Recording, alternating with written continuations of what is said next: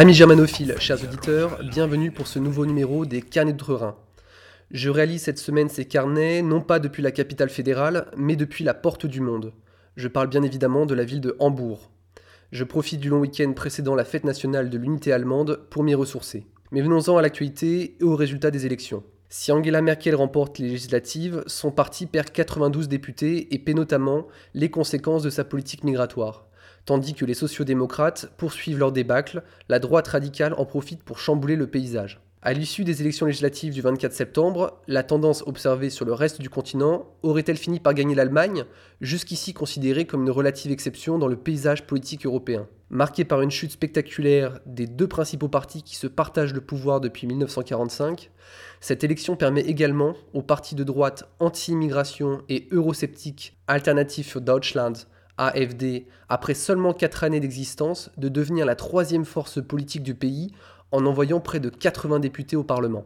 Outre la signification de ces résultats, c'est le virage politique nouveau qu'ils annoncent qui réserve le plus d'imprévus. Privée de majorité évidente, l'Union chrétienne-démocrate CDU d'Angela Merkel ne peut plus compter sur le Parti social-démocrate SPD qui était son allié depuis 2013 et qui a d'ores et déjà annoncé ne plus vouloir rentrer dans une coalition de gouvernement. Or, aucun autre parti n'est assez puissant pour permettre à la chancelière d'espérer constituer une coalition à deux. Il lui faut donc désormais faire alliance avec deux partis. L'AFD et le parti de gauche radical dit Linke semblent d'emblée exclus. Il ne lui reste plus que deux partenaires envisageables, les libéraux du FDP et Die Grünen, qu'il faudra impérativement mettre d'accord, car presque tous les opposent sur le papier. La droite en baisse, le prix de la politique migratoire. Premier renseignement de cette élection, la CDU, si elle peut se targuer d'être arrivée largement en tête, est paradoxalement le parti qui affiche le recul le plus brutal par rapport aux dernières élections fédérales. Avec 33,2% des voix, la formation politique d'Angela Merkel est en baisse de 8,3% par rapport aux précédentes élections de 2013. Au total, ce sont donc 92 députés que la formation politique conservatrice s'apprête à perdre.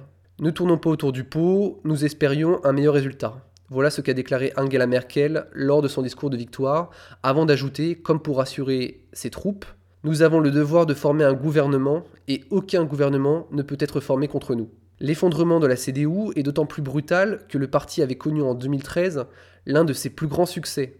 Après 12 ans d'exercice du pouvoir, Angela Merkel semblait promise à une réélection sans difficulté. Le tournant de 2015 semble être la cause principale des difficultés dont la CDU paie maintenant les conséquences.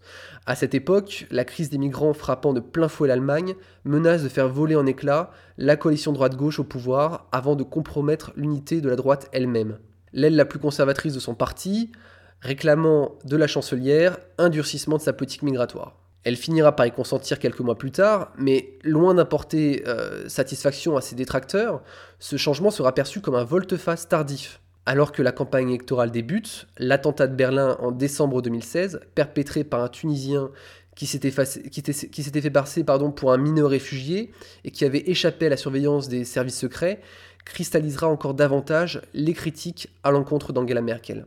Un contexte que l'AFD exploitera jusqu'au bout axant une grande partie de sa campagne sur la critique de la politique migratoire du gouvernement. La débâcle du SPD, traversée du désert. Avec un score dépassant à peine les 20%, le SPD fait grise mine. Un recul de plus de 5 points par rapport à son score de 2013, déjà considéré comme décevant. Ce qui fut autrefois l'un des plus grands partis de masse de l'entre-deux-guerres en Europe est plus que jamais en mauvaise forme. Au terme d'une campagne terne et sans dynamique, le parti qui disait vouloir s'inspirer du Labour de Jeremy Corbyn semble promis au même sort que ses homologues italiens ou français. Ce sont d'abord les choix stratégiques du SPD que les électeurs ne semblent pas avoir cautionnés. Celui de son candidat tout d'abord, le peu populaire Martin Schulz, qui avait abandonné son siège de président du Parlement européen pour l'occasion, sans jamais parvenir à se défaire de son image de libéral austère. Il paraissait bien peu crédible pour défendre l'un des programmes les plus à gauche que le SPD ait élaboré. Ensuite, celui de sa participation à la coalition sortante, au sein de laquelle le SPD n'aura pas pesé euh, bah, très lourd par rapport à une CDU surpuissante, donnant l'impression d'être tour à tour un témoin passif ou un négociateur impuissant. à l'exception notable de l'introduction en 2015 d'un salaire minimum, concession quasi unique euh, faite par les conservateurs au SPD. Mais plus largement, c'est bel et bien leur positionnement idéologique que les sociodémocrates semblent payer depuis plusieurs années. Ayant perdu systématiquement toutes les élections fédérales depuis 2005, ainsi que nombre de ses bastions locaux, le SPD peine à retrouver la place privilégiée qui était la sienne au sein du débat politique à la fin des années 90. Ces années fastes, marquées par les réformes libérales de Gerhard Schröder, semblent avoir constitué l'apogée du parti et aussi le début de son inexorable déclin. Trop à droite pour sa base électorale, le SPD n'a jamais réussi à réaffirmer de manière crédible son identité de gauche. L'espace vacant ayant entre-temps été occupé par Die Linke, parti de la gauche radicale créé en 2007. La percée record de l'AFD, l'irruption de la question identitaire. Paradoxalement, l'AFD apparaît comme le grand vainqueur de ces élections, et cela pour au moins trois raisons. La première tient à ses résultats électoraux, environ 13%, 4 ans seulement après la création du parti. Cette jeune formation eurosceptique et anti-immigration améliore son score de plus de 8% par rapport à 2013, élection auquel elle concourait quelques mois après sa création et qui lui avait déjà permis d'obtenir un score remarqué.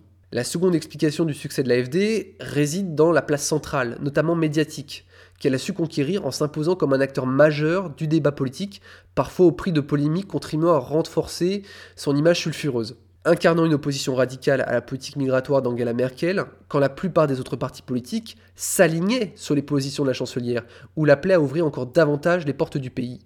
L'AFD, elle, a su incarner une offre politique jusque-là inexistante. Les chiffres sont d'ailleurs sans ambiguïté le parti séduit au moins un million d'électeurs de la CDU et plusieurs centaines de milliers du SPD, je crois que c'est 400 000. Alors que droite et gauche se partageaient le pouvoir, l'AFD n'a pas eu de peine à pointer du doigt l'absence de différence réelle entre leurs programmes respectifs. Enfin, l'AFD est parvenu à, vaincre ses propres divisions, alors que le Front National français se déchire quelques mois après son succès relatif à l'élection présidentielle, le parti allemand s'est relevé de ses guerres internes. Après la mise en retrait de sa figure charismatique Frauke Betry, qui souhaitait dédiaboliser l'image de sa formation politique, le triomphe d'une ligne décrite comme plus intransigeante, faisant croire aux commandateurs que l'AFD se soufflerait, ce fut aussi mon cas, eh bien, il faut voir que, dans les urnes, moi je pense que l'AFD avait, bon, certainement été sous-évalué, mais que peut-être avec une, une ligne un peu moins euh, diabolisable, ils auraient peut-être pu faire un meilleur score encore que 13%, même si 13% est déjà un très bon score. Mais c'est vrai que bon, euh, Franck Petri vient d'être euh, vient d'être mis à la porte du, du parti quasiment Malu Militari. La nouvelle ligne Weidel Gauland, avec le retour vraisemblablement de Björn Höcke qui avait décrit bah, le, monument de la Shoah de Berlin comme un Denkmal der Schande, c'est-à-dire un monument de la honte. la ligne est beaucoup plus beaucoup plus assumée, quoi, on va dire, et aussi beaucoup plus diabolisable finalement. Il faut voir euh, dans quel rapport de, de, force, dans quelle relation va rentrer le parti par rapport aux médias et ce qui va en découler sur l'opinion publique. D'ailleurs, une baisse dans les sondages à l'automne 2016 paraissait confirmer cette évolution, et finalement, en s'imposant comme troisième force politique du pays, l'AFD démontre l'importance des idées qu'elle revendique au sein de l'électorat allemand. Si la montée des mouvements populistes en Europe est souvent analysée comme découlant des difficultés économiques, difficile d'appliquer cette même lecture à l'Allemagne, qui affiche une croissance unique en Europe. Même si comme j'en ai déjà parlé dans des, précédents carnets, il faut regarder dans le détail euh, le niveau de vie des Allemands, qui est souvent loin de, bah, de, la dynamique et de la croissance des, multinationales. Quant à l'inégale répartition de ces retombées, elle ne semble pas conduire les électeurs à se tourner vers Die Linke ou les Verts, qui stagnent entre 8 et 11% depuis plus de 10 ans. Bon, euh, Die Linke, c'est les déçus du SPD, Die Grünen, c'est, on va dire, la bourgeoisie de centre-ville, quoi. C'est les bobos, euh, c'est finalement le même électorat qu'en France euh, pour les Verts. Seuls les libéraux du FDP voient leur score augmenter de près de 6% par rapport à 2013. Or, leur programme très proche de celui de la droite sur le plan économique et de gauche sur certaines questions sociétales s'en démarque très fortement sur un point, l'opposition franche à la politique migratoire conduite ces dernières années par Angela Merkel. Cette émission des Cannes s'achève. Chers auditeurs, merci à vous de l'avoir suivi. N'hésitez pas à commenter l'émission dans la section commentaires.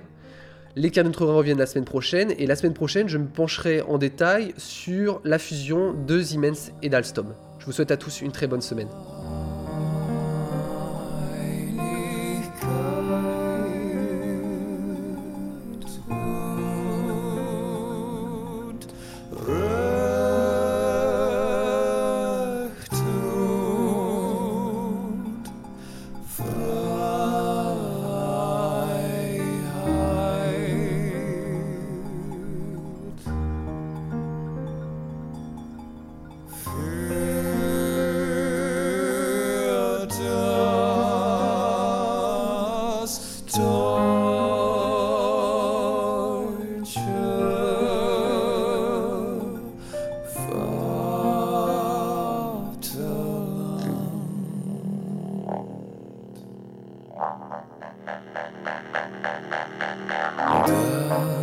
Ah.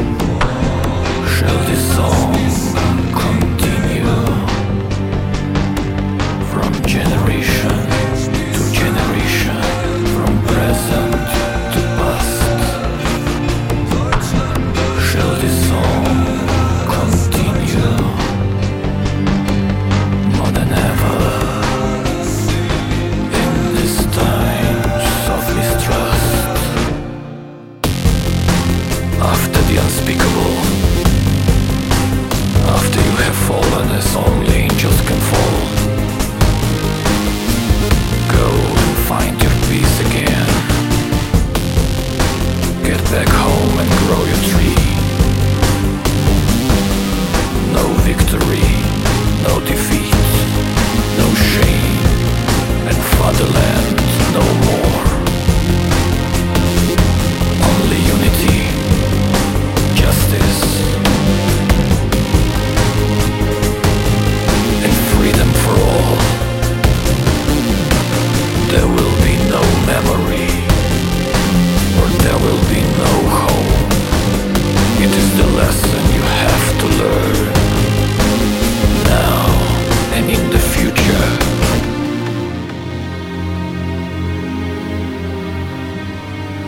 Do you think you can make it?